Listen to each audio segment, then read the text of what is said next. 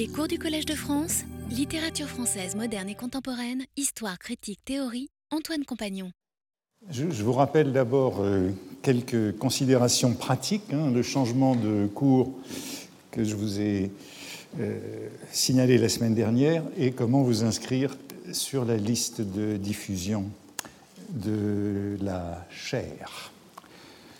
Après avoir parlé du titre et de la première phrase du côté de chez Swann, euh, j'avais mentionné euh, un troisième trait de l'inachèvement de la contingence de l'œuvre que je comptais étudier, c'était la terminaison du volume, qui est restée longtemps incertaine, que Proust a modifié encore à la fin de l'été de 1913, en raison de la taille très excessive du manuscrit.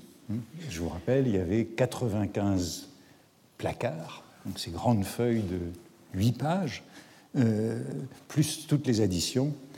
Euh, c'était beaucoup trop pour un volume, il fallait le réduire. Et les modifications ont encore été apportées à la fin de l'été de 1913.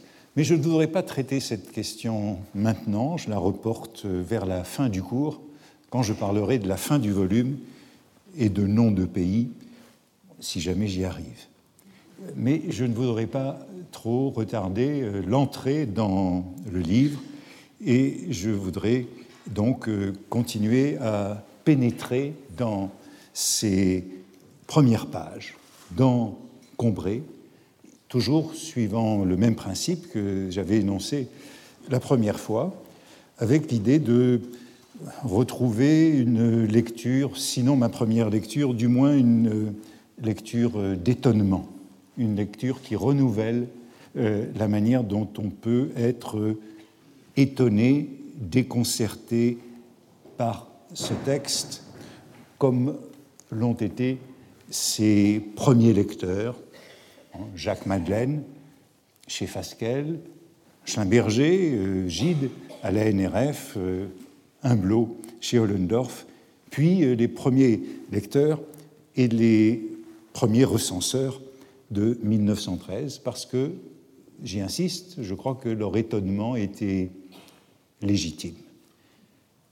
On a tendance un peu trop à l'oublier quand une œuvre devient canonique, scolaire. Euh, je crois qu'il est important de tenter de se remettre dans la peau de ses premiers lecteurs. Vous vous souvenez de ce long résumé que donnait Jacques Madeleine, un résumé qui se concluait de manière négative, Madeleine étant le lecteur de Fasquelle, qui disait Le seul moyen difficile de donner une idée de l'œuvre, c'est de suivre l'auteur pas à pas, à tâtons, comme un aveugle que l'on est. Et je crois qu'il faut prendre au sérieux cette idée d'un aveugle qui entre dans le livre, qui avance pas à pas, à tâtons. Euh, c'est au fond l'allure que je voudrais retrouver, celle d'un aveugle qui cherche son chemin, qui trébuche sur les premières pages de Combré, euh, comme le héros sur les pavés de la cour de l'hôtel de Guermantes dans le temps retrouvé.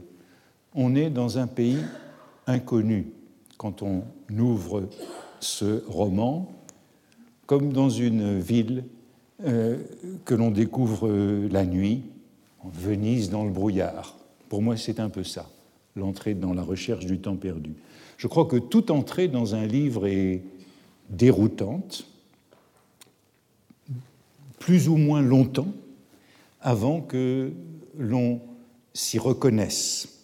Et je crois qu'il est remarquable que l'entrée de ce livre-ci eh bien, précisément, elle thématise cette question de l'égarement. Elle commence sur cette question de euh, l'égarement et de la reconnaissance de ce qu'on appelle en grec hein, l'anagnorisis. C'est un livre sur la reconnaissance, presque dans tout livre. Il y a une recherche de reconnaissance, mais ici, euh, on commence dans l'égarement avec des obstacles des leurres, des mirages, des illusions, et bien sûr de fausses reconnaissances. Je crois que je vous donnais déjà cette citation d'une lettre à René Blum, l'intermédiaire de Proust auprès de Grasset, pour lui présenter le livre, disant que ce livre renaît des sensations du réveil quand on ne sait pas où on est et qu'on se croit deux ans avant dans un autre pays. Proust insiste donc lui-même dans ses lettres sur ce sentiment d'égarement, de confusion. À l'orée du livre, indistinction du jour et de la nuit, indistinction du lieu, où est-on. Il s'agit euh, d'une confusion mentale, mais d'abord euh, d'un égarement physique, d'un égarement corporel, et j'aurai l'occasion aujourd'hui et la prochaine fois d'insister sur la dimension très corporelle de cette entrée en matière. On entre dans le roman par une expérience hallucinatoire. Et cette expérience hallucinatoire a a été, ajoutée de manière tardive, à la dernière minute, à l'ouverture du roman. On entre par un premier choc dans cette confusion du réveil en pleine nuit, dans la description de ce qu'on appelait un état hypnagogique, avec euh, hallucination, tâtonnement, présence intense du corps, jusqu'à l'absurde. Je vous rappelle ce début que, mais qu'est-ce qui s'est passé? C'est plus ça?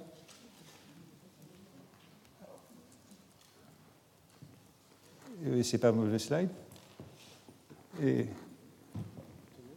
Comment euh, C'est pas les diapositives de. Qu'est-ce qui s'est passé Venez me récupérer. Elles ne sont plus là. C'est la première fois qu'il y a un incident en un certain nombre d'années. Entre mon bureau et ici, les diapositives ont été modifiées. Enfin, ce que vous allez voir sur cette première diapositive, c'est tout simplement euh, le début. Je vous le lis, mais vous le connaissez par cœur. Longtemps, je me suis couché de bonne heure. Parfois, à peine ma bougie éteinte, mes yeux se fermaient si vite que je n'avais pas le temps de me dire je m'endors. Et une demi-heure après, la pensée qu'il était temps de chercher le sommeil m'éveillait. Je voulais poser le volume que je croyais avoir encore dans les mains et souffler ma lumière.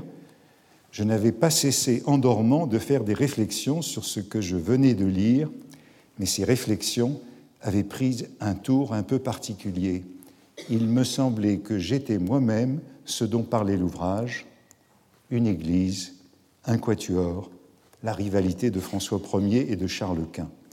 Cette croyance survivait pendant quelques secondes à mon réveil, elle ne choquait pas ma raison, mais pesait comme des écailles sur mes yeux et les empêchait de se rendre compte que le bougeoir n'était plus allumé. Puis, elle commençait à me devenir inintelligible, comme après la métampsychose, les pensées d'une existence antérieure. Le sujet du livre se détachait de moi, j'étais libre de m'y appliquer ou non, aussitôt je recouvrais la vue.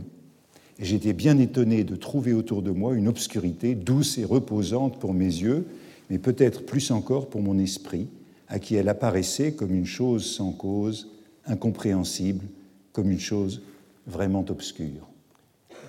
Ça, c'est la suite, non? Il y en a dix avant qui ont disparu. Je vais les chercher sur votre ordinateur. Euh, vous allez les chercher oui. C'est dans le folder qui s'appelle Dropbox. Excusez-moi, excusez-moi pour cet euh, incident. En tout cas, c'est une ouverture euh, que vous connaissez, qui est mystérieuse, qui est dans un monde obscur, incompréhensible, celui de la nuit, des songes des visions, des chimères. Et je crois qu'il faut lui rendre toute sa force, toute sa puissance de dérangement. Le sens fort de cette proposition, j'étais moi-même ce dont parlait l'ouvrage. Ce dont parlait l'ouvrage. Non pas un simple personnage, mais le sujet même du livre, son objet, son intrigue son argumentation, sa matière un peu plus bas, quand le narrateur reprend conscience, il dit Le sujet du livre se détachait de moi. Il y avait donc bien une confusion avec le sujet du livre, puisque quand il est revenu de soi, à soi, le sujet se détache. La distinction du sujet se rétablit. Avant, ce n'est même pas d'une comparaison, d'une métaphore qu'il s'agit, j'étais. Hein. L'identification est pleine, totale, et je crois qu'il faut la prendre à la lettre. Hein. Cette absence de subjectivité dans l'hallucination. Or, il me semble que la plupart des lecteurs passent par-dessus ce moment très fort, le réduisent, euh, l'apprivoisent, parce qu'il est excessif parce qu'il est euh, de l'ordre du phénoménal. Bon, par exemple, dans son joli livre récent que je vous recommande, Entre Proust et Freud, le livre que Jean-Yves Tadier a publié récemment, Le lac inconnu entre Proust et Freud, eh bien, il commence, par il commence avec cette phrase en commentant ce passage du début et il paraphrase Proust il écrit On ne cesse de faire des réflexions en dormant sur ce qu'on vient de lire. C'est la phrase de Proust qui passe de la première personne à l'impersonnel de la troisième personne. On. Une église, un quatuor, une femme née d'une fausse position de la cuisse, un ouvrage de Minier sur la rivalité de François Ier et de Charles Quint. Rêver d'un livre, de livres, n'est-ce pas le propre d'un intellectuel demande Jean-Yves Tadier. J'ai l'impression qu'il s'agit de quelque chose de beaucoup plus fort en vérité. Et d'ailleurs, il a introduit entre le quatuor, l'Église, le quatuor, et la rivalité de François Ier et de Charles Quint, une femme née d'une fausse position de la cuisse. Passage que j'évoquerai la semaine prochaine et qui est celui, quand même, assez audacieux d'un plaisir solitaire à la troisième page de ce livre. Rêver d'un livre, dit-il, c'est le propre d'intellectuel. Pour moi, il s'agit plutôt d'une expérience de désubjectivation bien plus intense au moment de l'endormissement, dans une vision instantanée où le héros se prend pour le sujet du livre. Notre lecture, même peut-être surtout celle des spécialistes, tente à affaiblir le texte dans ce qu'il peut avoir de mystérieux et presque d'absurde, de provoquant, d'hallucinatoire et je dirais d'un peu fou. Il me semble que lorsque nous lisons, nous avons tendance à résister au livre, à résister au texte dans ce qu'il peut avoir d'excessif. Souvenez-vous, un peu plus loin, dans Un amour de Swann, euh, lorsqu'on écoute la sonate de Vinteuil, il est question euh, de la folie de Vinteuil. Le peintre avait, le peintre c'est Biche, futur Elstir, le peintre avait entendu dire que Vinteuil était menacé d'aliénation mentale, et il assurait qu'on pouvait s'en apercevoir à certains passages de sa sonate.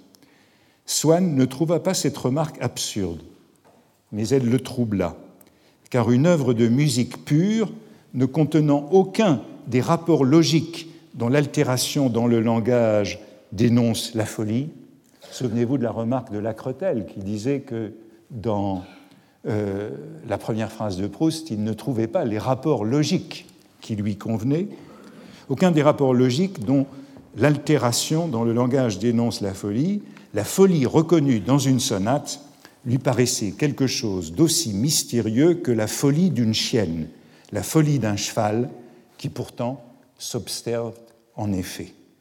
Folie d'un musicien, folie d'un chien, musicien fou, folie d'une chienne, c'était une notation de Proust dans le carnet 2 qu'il tient pendant ce printemps de 1913. Je vous disais la semaine dernière qu'il y a d'assez nombreux moments d'hallucination dans la recherche du temps perdu. Ça peut arriver parce que maintenant j'en aurai un petit peu besoin. Je voudrais justement vous montrer comment ce moment fort comment ce moment hallucinatoire, c'est quelque chose qui apparaît au tout dernier moment dans la conception de la recherche du temps perdu. Ah, voilà. Vous me sauvez. Bon, c'était le début, vous le connaissez, dans la version de 1913. Eh bien, voilà justement où je voulais en venir. Vous montrer que ce moment hallucinatoire, qui est ici en rouge dans ce début, eh bien, c'est ce qui est le plus fou, cette identification, cette sorte de je est un autre, apparaît très tardivement dans le livre, ces 13 lignes qui modifient profondément l'ouverture et lui donnent une toute autre allure.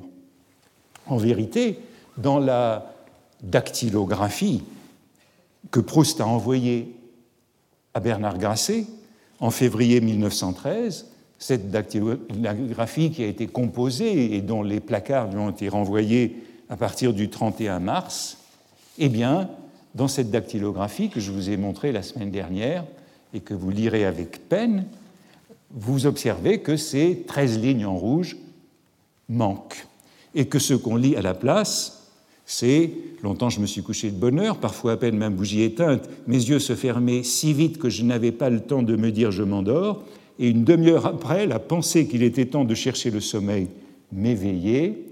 Je voulais jeter le journal, il n'y a pas encore de livre, je voulais jeter le journal que je croyais avoir encore en main et souffler ma lumière, et j'étais bien étonné. C'est donc ici que va se faire cette insertion de 13 lignes hallucinatoires l'assimilation au livre lu avant de s'endormir était encore absente, donc sur cette dactylographie envoyée à Grasset, sur les placards, et elle est apparue dans la marge de l'autre dactylographie. C'est ici que vous la voyez et que vous la déchiffrez sans peine, j'en suis sûr. Elle apparaît dans cette autre dactylographie, et si vous vous souvenez de ce que je vous disais la semaine dernière, cette dactylographie, en fait, ces premières pages sont écrites de la main du valet de chambre, Nicolas Cotin. Depuis le longtemps, je me suis couché de bonne heure. Et puis dans la marge, Proust ajoute ce moment hallucinatoire. Euh, il est encore même plus étrange et plus fou. Il me semblait que j'étais moi-même ces sculptures, la date de ces sculptures. Il me semblait que j'étais moi-même la date de ces sculptures. Euh, ici, petite enquête, peut-être euh, austère, mais je crois qu'elle sera gratifiante. Cette addition, elle figure donc dans la marge de la première dactylographie du côté de chez Swann, alors que Proust utilisait en principe l'autre, celle-ci, pour ses révisions du texte, avant de les reporter sur celle-ci, qui était en somme le propre. S'il a ébauché cette addition sur cette dactylographie, la première, c'est qu'il ne disposait pas de l'autre, sur laquelle il faisait habituellement ses révisions. Et cela nous permet de dater assez précisément le moment où il a eu l'idée de cette hallucination. En effet, Fasquelle lui retourna cette dactylographie à la fin de décembre 1912, tandis que l'autre, celle-ci, était chez Gallimard, qui lui la retourna aussi à la fin de décembre 1912, puisque tous deux reçurent le texte. Mais Proust renvoya aussitôt cette dactylographie à Ollendorf au début de janvier, puis à Grasset en février. On peut donc faire l'hypothèse que cette addition dans la marge de la première dactylographie a été faite entre décembre 1912, lorsqu'elle est revenue de chez Fasquelle, et le début d'avril 1913, lorsque les placards de Combray lui sont revenus basés sur l'autre dactylographie. Je crois qu'on peut même affinée encore, étant donné le, caractère très brouillon, très ésotérique de cette addition qui n'était pas destinée à être mise entre les mains d'un éditeur. On peut penser qu'elle a été rédigée au moment où Proust jugeait que cette dactylographie n'aurait plus à être montrée, c'est-à-dire une fois la décision prise de publier chez Grasset, où se trouvait l'autre dactylographie, soit entre la fin de février 1913 et le début d'avril 1913. En somme, ce moment hallucinatoire, on peut le dater de mars 1913. Il est ensuite reporté dans la marge des placards. D'abord, ça c'est le placard de la Bibliothèque nationale, où vous voyez l'addition qui est reportée au même endroit. Là où il lisait Je voulais jeter le journal, c'est barré, et à la place on lit Je voulais poser le livre que je croyais avoir encore entre les mains. Généralement, c'était un traité d'archéologie. C'est l'addition qui est là. Traité d'archéologie, d'où les sculptures. Pendant le temps que j'avais dormi, je n'avais cessé de faire des réflexions sur ce que je venais de lire, mais ces réflexions avaient pris un tour particulier car elles m'avaient convaincu que j'étais moi-même l'école régionale d'architecture dont il était question dans l'ouvrage. École régionale d'architecture. Hallucination curieuse. Barré, Proust lui substituant les sculptures dont il était question dans l'ouvrage. Pendant quelques secondes, cette croyance survivait à mon réveil, etc. Et tout cela me redevient intelligible, comme après la métampsychose, ce thème de la métampsychose qui apparaît, euh, les pensées qu'on aurait eues dans une existence antérieure. Le style de l'école régionale se plaçait à une distance raisonnable de moi comme objet auquel j'étais libre de m'appliquer ou non. Identification peut-être encore plus étrange, donc, à une école régionale d'architecture, au style d'une école régionale d'architecture. Puis euh, sur la paperole que vous voyez en haut à gauche, où Proust réécrit le début, je n'avais pas cessé en dormant de faire des réflexions un peu par... Attendez, non, c'est pas ça. Euh, je n'avais, je voulais poser le livre. Hein, je voulais poser le livre. C'était généralement un traité d'archéologie, non plus monumental, que je croyais avoir encore dans les mains et souffler ma lumière. Deux petites remarques euh, à ce propos. D'abord, vous voyez qu'il y a des collages déjà dans ces placards. On a parfois dit que les paperoles, les collages dans les manuscrits euh, venaient de l'arrivée de Céleste Albaré, la gouvernante de Proust. Elle est entrée dans sa vie un peu plus tard, puisqu'elle s'est mariée à son chauffeur habituel, Odilon Albaré, au printemps de 1913 et qu'elle lui a servi de courrière pour distribuer du côté de chez Swann à ses amis. L'autre remarque parenthétique, c'est que pour ce passage, qui me semble important, euh, la variante qu'on trouve dans la Pléiade euh, est malheureusement erronée, puisqu'elle nous dit qu'on trouve déjà l'Église, le quatuor et la rivalité de François Ier et de Charles Quint à cette étape. Or, ce n'est pas le cas. Elle n'apparaît qu'à l'étape suivante, sur les placards que Proust renverra à l'imprimeur, qui sont aujourd'hui à Genève, où vous pouvez retrouver, ajouter au même endroit, jeter le journal, tout ce passage, et puis, enfin, l'identification qu'on trouvera dans le texte définitif, euh, il me semblait que j'étais moi-même ce dont parlait l'ouvrage, une église malheureusement c'est dans la pliure, donc c'est peu lisible, une église, un quatuor, la rivalité de François Ier et de Charles Quint. Vous voyez que Proust a hésité très longtemps sur cet euh, objet d'hallucination du héros, de réincarnation, enfin de transport, ce qu'il appelle une métampsychose, lorsqu'il revient à lui. Euh, il, a ajouté, il a hésité très longtemps. On voit aussi que c'est assez précisément datable, chaque étape, entre la fin de décembre 2012 et le début d'avril 2013, ou même plus étroitement encore, c'est un moment où ces objets sont présents à son esprit.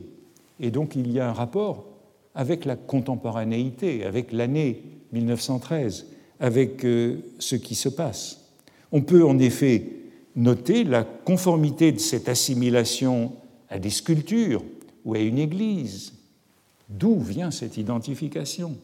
Eh bien, on peut noter que ça coïncide avec une visite qu'il fait à la Sainte-Chapelle, à Notre-Dame, dans une journée de la fin de janvier 1913, comme il l'écrit à Reynaldo Hahn, le 31 janvier.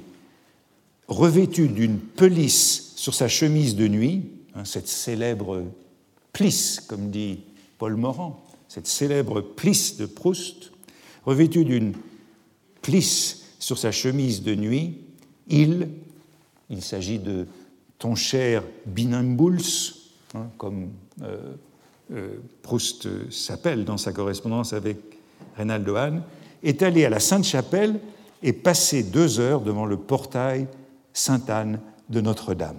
C'est un projet dont il entretenait ses correspondants depuis assez longtemps. Il voulait retourner voir les sculptures du portail Sainte-Anne de Notre-Dame.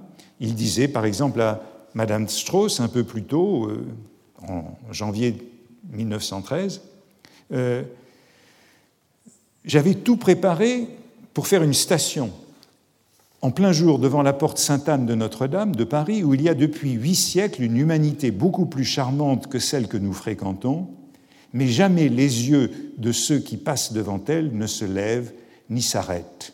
Ce sont des yeux pour ne pas voir. Et mes yeux, peut-être, regarderaient et aimeraient, mais ils ne passent pas devant elle et ils ne s'ouvrent que dans l'obscurité et ne regardent qu'un mur de liège. Intéressant cette euh, allusion aux yeux pour ne pas voir, qui viennent bien sûr de la Bible, et euh, cette référence à ce mur de liège. Ce mur de liège, celui des hallucinations. Euh, il s'y serait en tout cas rendu à la fin du mois de janvier pour ajouter des passages dans ces descriptions de l'église de Balbec dans Les jeunes filles en fleurs.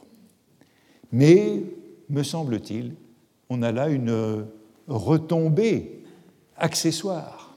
Il y va pour les jeunes filles en fleurs et décrire l'église de Balbec, il y va guidé par le, ce traité d'archéologie monumentale, qui est bien sûr le livre d'Émile Malle, l'art religieux du XIIIe siècle. C'est ce livre qu'il utilise. Et il y va pour voir euh, les statues, dira-t-il, euh, dans Les jeunes filles en fleurs, ces statues où on a voulu reconnaître les rois de France et qui représentent en réalité les rois de Juda. Ce sera le cas à Balbec, comme c'est le cas à Notre-Dame. On peut donc faire l'hypothèse que c'est en référence à cette visite que la confusion du héros a lieu, qui se prend pour la date de ces sculptures, puis pour le style d'une école régionale d'architecture. Cela ajouté peu de temps après la visite. Dans l'actualité de la vie de Proust, on pourrait dire à peu près la même chose de ce quatuor. Une église, un quatuor, la rivalité de François Ier et de Charles Quint. Il assista, en effet, le 26 février 1913, à la salle Pleyel, avec son ami Georges de Loris, à un concert donné par le quatuor Capet. C'était les deux derniers quatuors de Beethoven et la grande fugue. Voilà la folie d'un chien. Voilà les quatuors dans lesquels les rapports logiques sont en train de disparaître. C'est un concert dont on retrouvera la trace dans Un amour de Swann pour les descriptions de la sonate, ainsi que de l'autre concert auquel Proust assista durant le moment où il corrigeait ses textes. C'était un concert où on a donné la sonate de Franck, inspiration de la sonate de Vinteuil, avec euh, Georges Enesco au violon et Paul Goldschmidt au piano. Dans le carnet que Proust tient à ce moment-là, hein, ce carnet 2, où il note euh, folie d'un chien, euh, folie d'un musicien, il y a beaucoup d'annotations pour cette sonate de Vinteuil qui sera ainsi enrichie dans un amour de Swann. Vous voyez que l'hallucination, elle est à la fois euh, visuelle et auditive, à partir des sculptures et à partir de ce quatuor. Mais la rivalité de François Ier et de Charles Quint. Se prendre pour la rivalité de François Ier et de Charles Quint. Qu'est-ce que ça peut bien vouloir dire? Les commentateurs euh, ont l'habitude, moi-même, dans l'édition Folio, d'y apercevoir un souvenir du livre de François Minier, Rivalité de François Ier et de Charles Quint, publié en 1875. Je dois bien confesser que je trouve les arguments un peu faibles, y compris euh, les miens. Mais vous le voyez, c'est cette tendance que nous avons, surtout dès lors que nous faisons des notes. C'est pour ça qu'il faudrait toujours euh, lire les livres sans les notes, à apprivoiser le texte, à réduire euh, l'effet de surprise qu'il peut avoir sur nous. En note, nous disons voir François Minier rivalité de François Ier et de Charles Quint. En quoi cela nous est-il à comprendre cette bizarrerie? Ben, Je n'en sais rien. Euh, l'argument faible, c'est une lettre de septembre 1899 où Proust est à Évian et il écrit à sa mère En ce moment, tourné vers l'abdication de Charles Quint, un Casimir Perrier qui avait plus de génie et au fond plus d'orgueil, mais qui parlait de lui avec moins d'emphase après la démission. On y trouve ce tic très proustien du rapprochement entre les hommes du passé et les contemporains. Charles Quint a démissionné et euh, abdiqué, pardon, euh, comme Casimir Perrier, président de la République, a démissionné en 1895 après six mois à l'Élysée. Euh, Kolb, Philippe Kolb, dans son édition de la correspondance, renvoie en note à Minier Charles Quint, son abdication, son séjour et sa mort au monastère de Juste, 1857. Et il ajoute À la première page de Swann, Proust fera plus tard allusion à un autre livre de ce même historien comme si c'était un fait avéré. L'expression en vérité est assez banale et je ne crois pas qu'il soit nécessaire, c'est possible, hein, mais il n'est sûrement pas indispensable de faire référence à Minier pour la frapper. Hein.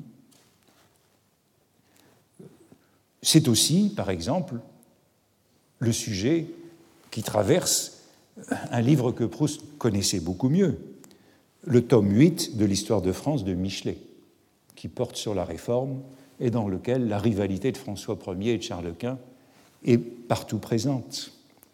C'est aussi le sujet d'un petit livre de, de Michelet, le précis de l'histoire de France, que tout le monde connaît, dans lequel je lis Ainsi éclata, avec leur concurrence pour la couronne impériale, la sanglante rivalité de François Ier et de Charles Quint toute l'histoire de la réforme de Michelet est liée à cette rivalité. Et enfin, il y a un petit livre de Michelet qui est fait avec des extraits, publié en 1880, et qui est intitulé François Ier et Charles Quint, avec des extraits de l'histoire de France, un montage. Au fond, je ne sais pas d'où vient cette rivalité de François Ier et de Charles Quint, mais comme j'ai le sentiment que l'Église, le Quatuor, appartiennent à la vie tout à fait contemporaine de Proust, au moment de ses additions sur la dactylographie et sur les épreuves au début de 1913, je suis assez tenté euh, d'imaginer que dans la presse de ce printemps de 1913, on pourrait presque dire de mai 1913, puisque la rivalité de François Ier et de Charles Quint, elle apparaît sur ces épreuves, sur ce placard, alors que Proust a déjà corrigé l'autre et renoncé à le corriger, eh bien, quelque chose, si nous y regardions de plus près, nous renverrait à la rivalité de François Ier et de Charles Quint. En tout cas, cette addition, où le héros se prend pour une date de sculpture, le style d'une école régionale d'architecture, une église, un quatuor, etc., ce que nous pouvons dire, c'est qu'elle n'est pas passée sous les yeux de ces lecteurs qui ont refusé Combray, Jacques Madeleine, Alfred Humblot, Schlimberger ou Gide.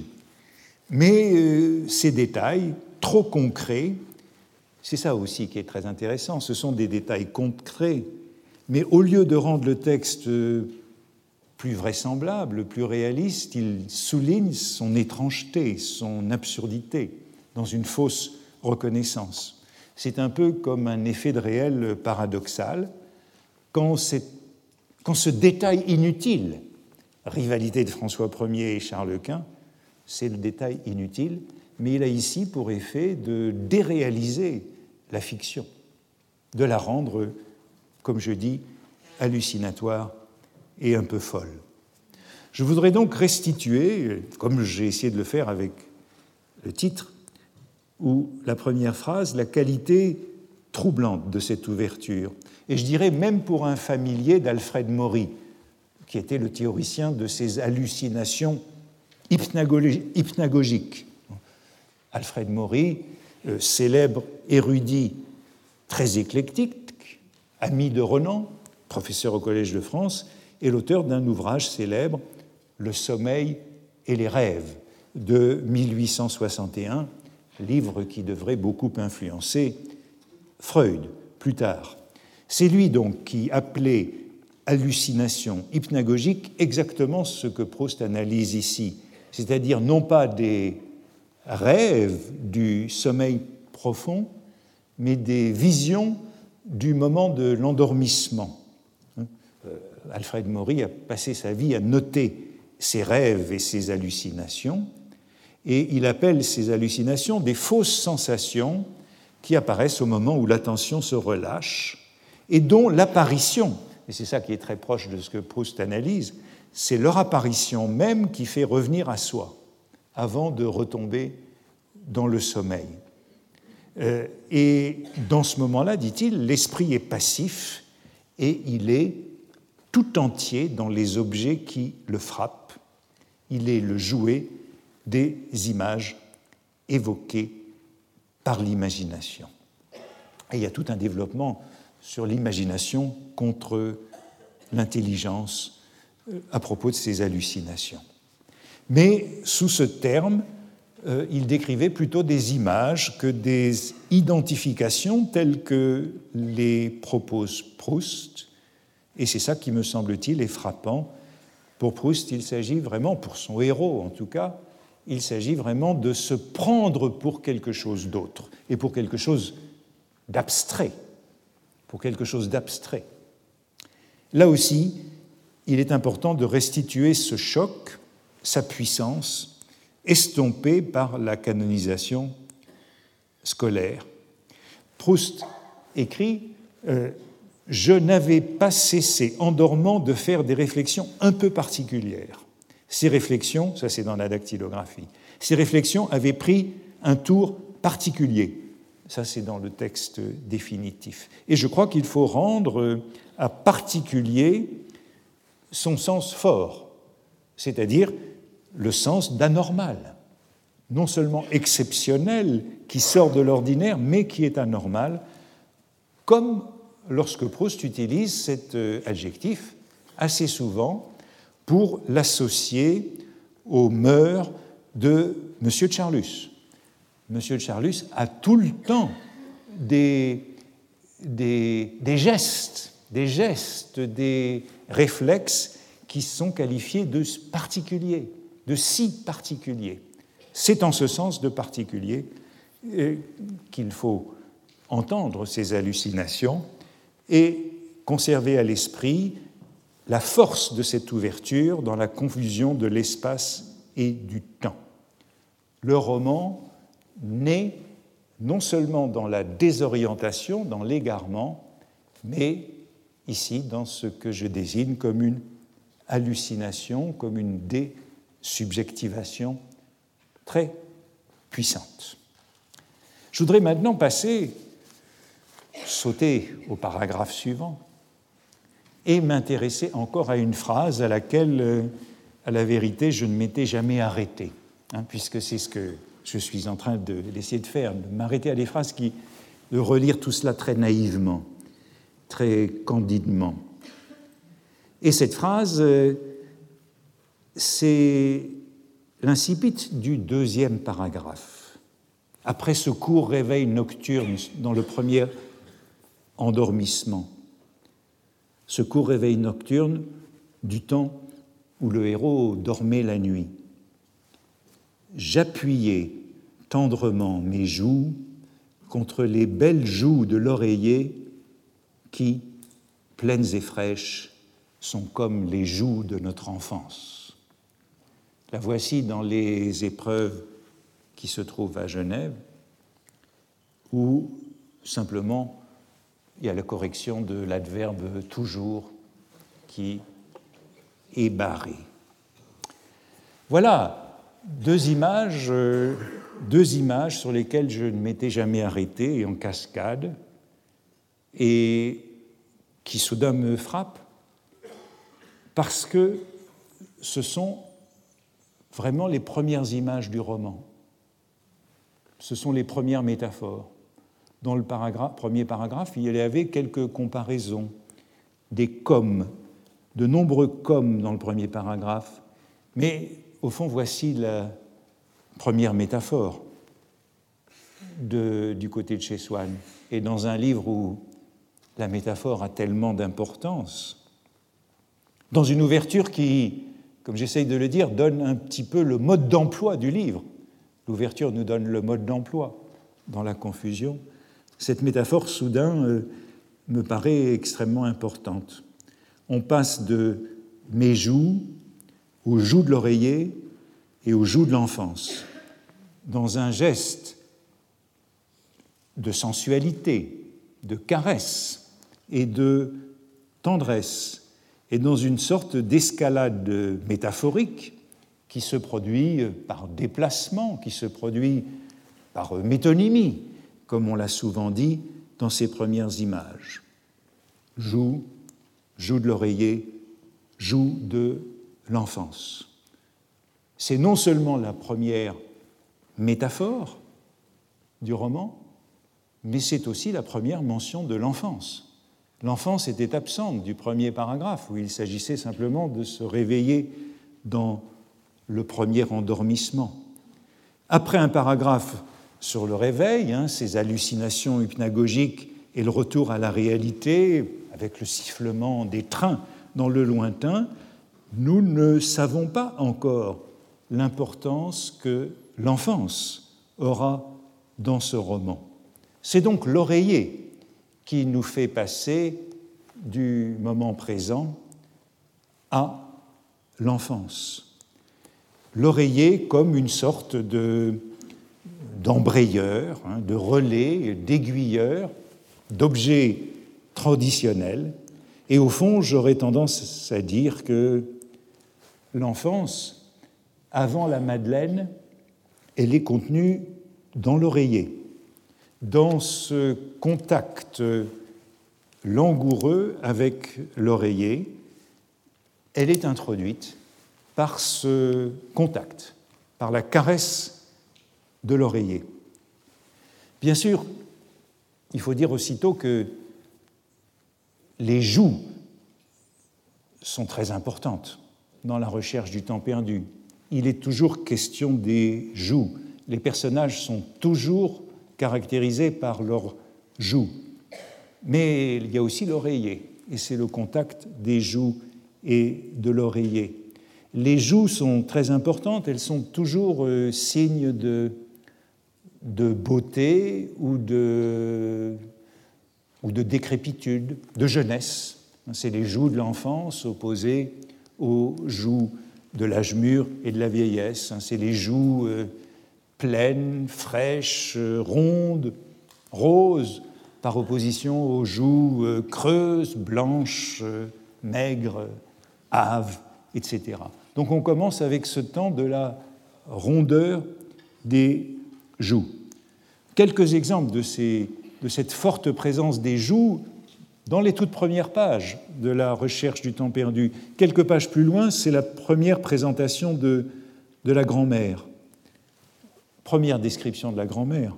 Je reviendrai à la grand-mère dans un cours prochain parce qu'elle a une énorme importance dans ces premières pages. Son beau visage, aux joues brunes et sillonnées, devenu au retour de l'âge presque mauve comme les labours à l'automne. Une série d'images, là aussi, et une série d'images qui traitent cette pauvre grand-mère de manière euh, ambivalente.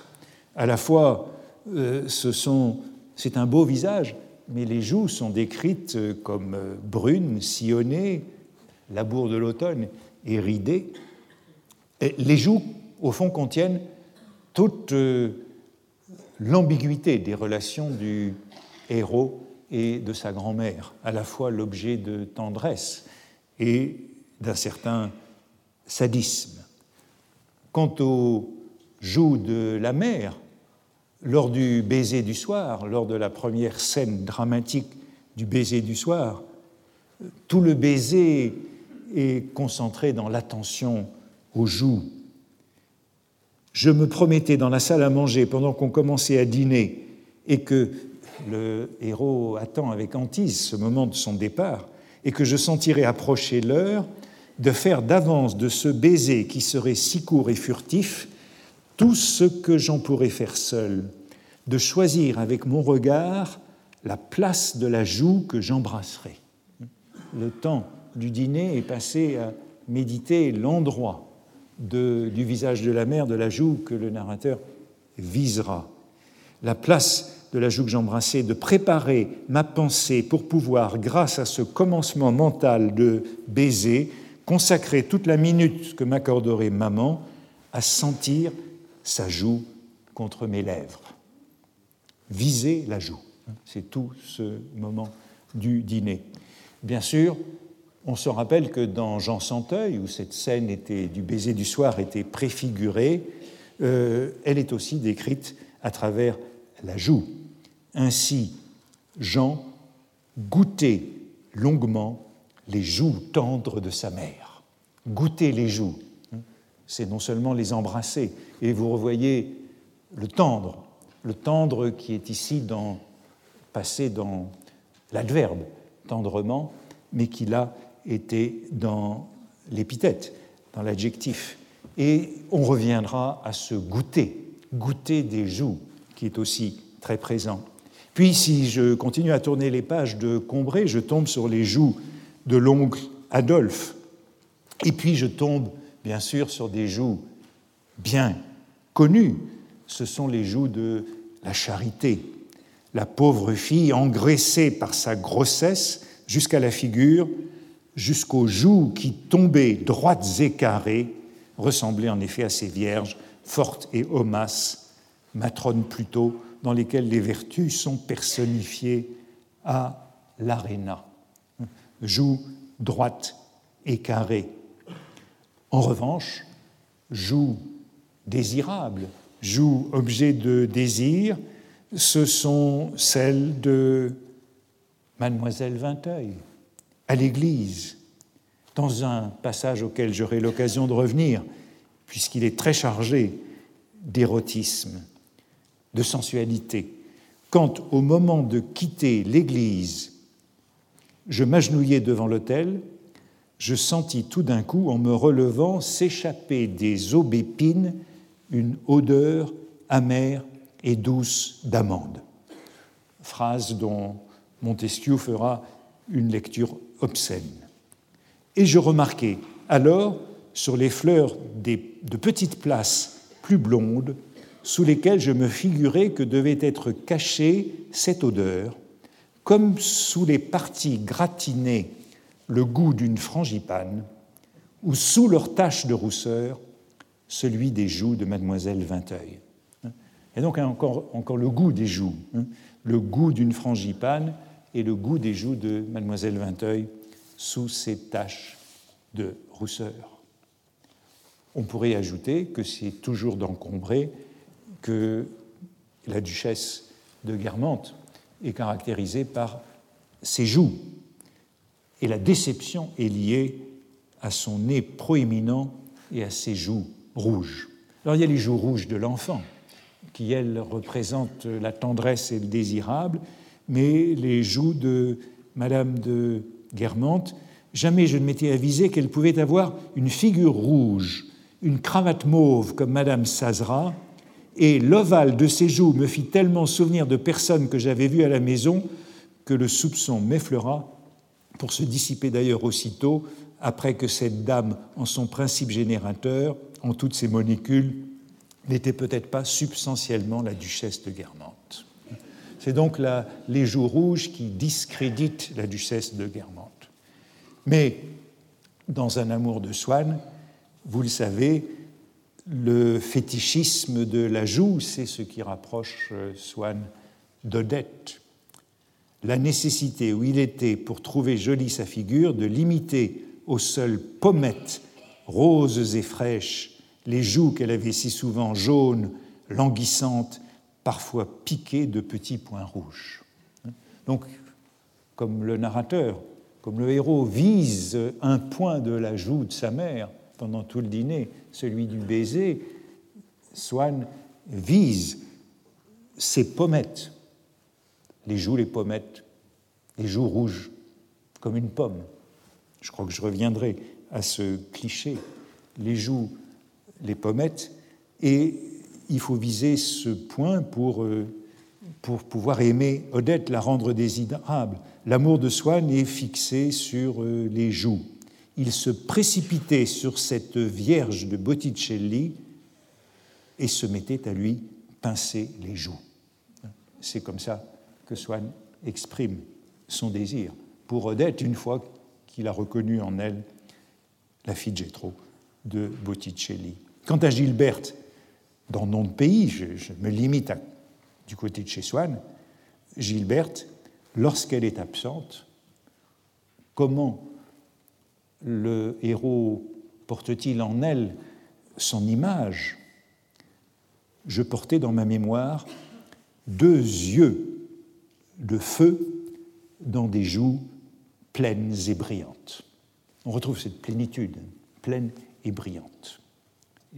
J'en dirai pas plus de ces joues, mais euh, y songeant à l'importance de ces joues dans cette phrase qui m'avait jamais arrêté, j'appuyais tendrement mes joues contre les belles joues de l'oreiller, je, me souvenais d'un livre que je suis allé rechercher, que je n'avais pas lu depuis très longtemps, euh, qui était le livre d'Alain Roger, Proust, Les plaisirs et les noms, 1985.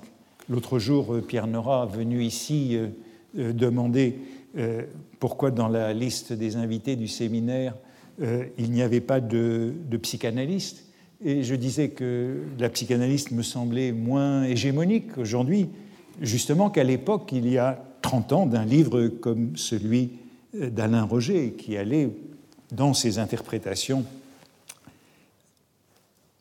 freudiennes ou lacaniennes. Et je retrouve ce livre et je m'aperçois qu'en effet, il avait bien vu, puisque son chapitre 3 est intitulé Les joues de notre enfance.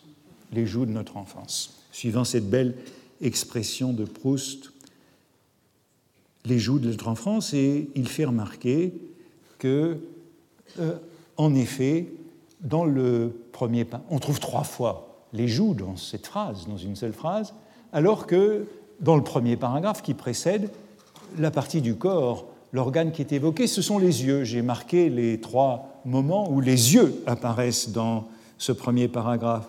Parfois à peine même bougie éteinte, mes yeux se fermaient si vite. Cette croyance un peu plus bas pesait comme des écailles sur mes yeux. Et enfin, un peu plus bas, une obscurité douce et reposante pour mes yeux. Et on peut faire jouer ce, cette opposition entre les yeux et les joues. Les yeux qui, à chaque fois qu'ils apparaissent dans ce premier paragraphe, sont associés à la raison.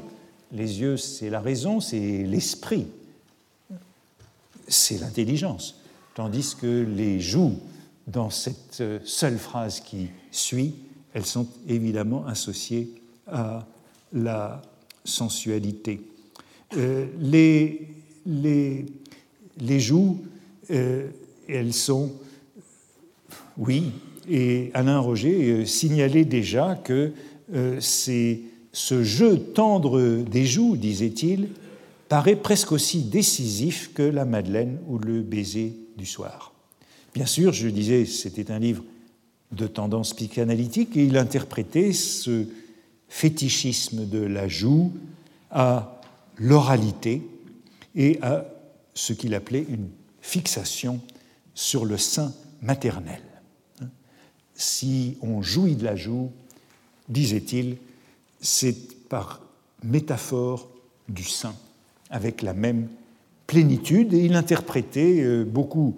Euh, je, me suis souvenu de lui parce que euh, je m'étais à l'époque un petit peu opposé à lui et à un rêve le magnifique rêve des intermittences du cœur, un autre rêve dans la recherche du temps perdu, ce rêve où on a des signifiants, justement, vous vous en souvenez, serre, serre, Francis James, fourchette.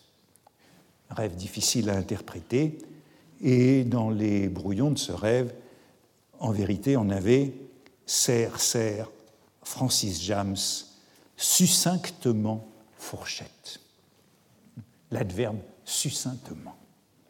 Et Alain Roger interprétait beaucoup cet adverbe et sa disparition. Pourquoi Proust l'avait-il enlevé?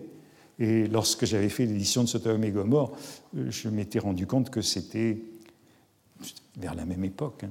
C'était simplement, si l'adverbe avait disparu, c'est parce que l'adactylographe n'avait pas su le lire. Et donc, euh, il n'y avait pas vraiment d'interprétation à faire. Je laisserai de côté cela pour le moment pour insister seulement sur la dimension sensuelle, je dirais auto-érotique de cette phrase, hein, sur les joues au quatrième paragraphe. Elle reviendra d'ailleurs, les joues reviendront. Hein, cette femme qui est créée comme Ève, sortie de la côte, issue de la côte d'Adam, j'y reviendrai, et cette passante qui est suscitée dans le rêve de plaisir solitaire, elle donne lieu à ce dénouement, ma joue était encore chaude de son baiser. Cette image du réveil au contact de l'oreiller, cette euh, image, au fond, matricielle de ces premières pages de Combré, euh, cette phrase sur la, la joue, la joue de l'oreiller, la joue de l'enfance, elle était en vérité apparue très tôt. Et voici la présence de cette euh, esquisse de ce passage dans le cahier 1, l'un des premiers cahiers Sainte-Beuve en 1909, où vous voyez J'appuyais mes joues contre les belles joues fraîches, biffées de l'oreiller, qui garder toujours la plénitude et la fraîcheur de l'enfance et contre laquelle, toujours pleines et fraîches, comme les joues de notre enfance, euh, comme les joues de notre enfance, sur qui nous nous serrons. On se serre contre les joues de son enfance.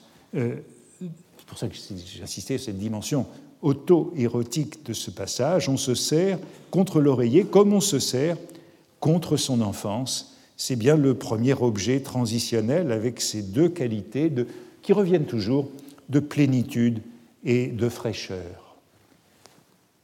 Voici un beau dessin qui est en face de cette page. Et puis l'image est reprise dans le cahier 8, qui est une rédaction plus suivie de Combré. Et ce qui est intéressant, c'est qu'elle est fixée là et qu'elle ne bougera plus. J'appuyais tendrement, non, j'appuyais mes joues euh, contre les belles joues de l'oreiller qui, toujours pleines et fraîches, sont comme les joues de notre enfance. Vous voyez que la phrase est figée, euh, elle est écrite sans rature ni bifure, elle est bien posée comme elle restera, moins euh, l'adverbe toujours qui bougera. C'est pourquoi, me semble-t-il, on peut la considérer comme euh, véritablement au noyau de cette évocation de l'enfance et de ces métaphores de la première page. Eh bien, je continuerai sur cette euh, joue et cet oreiller parce que je n'en ai pas tout à fait fini avec eux et qu'après la joue, je voudrais un petit peu parler de l'oreiller également. Retrouvez tous les contenus du Collège de France sur www.colège-2-france.fr.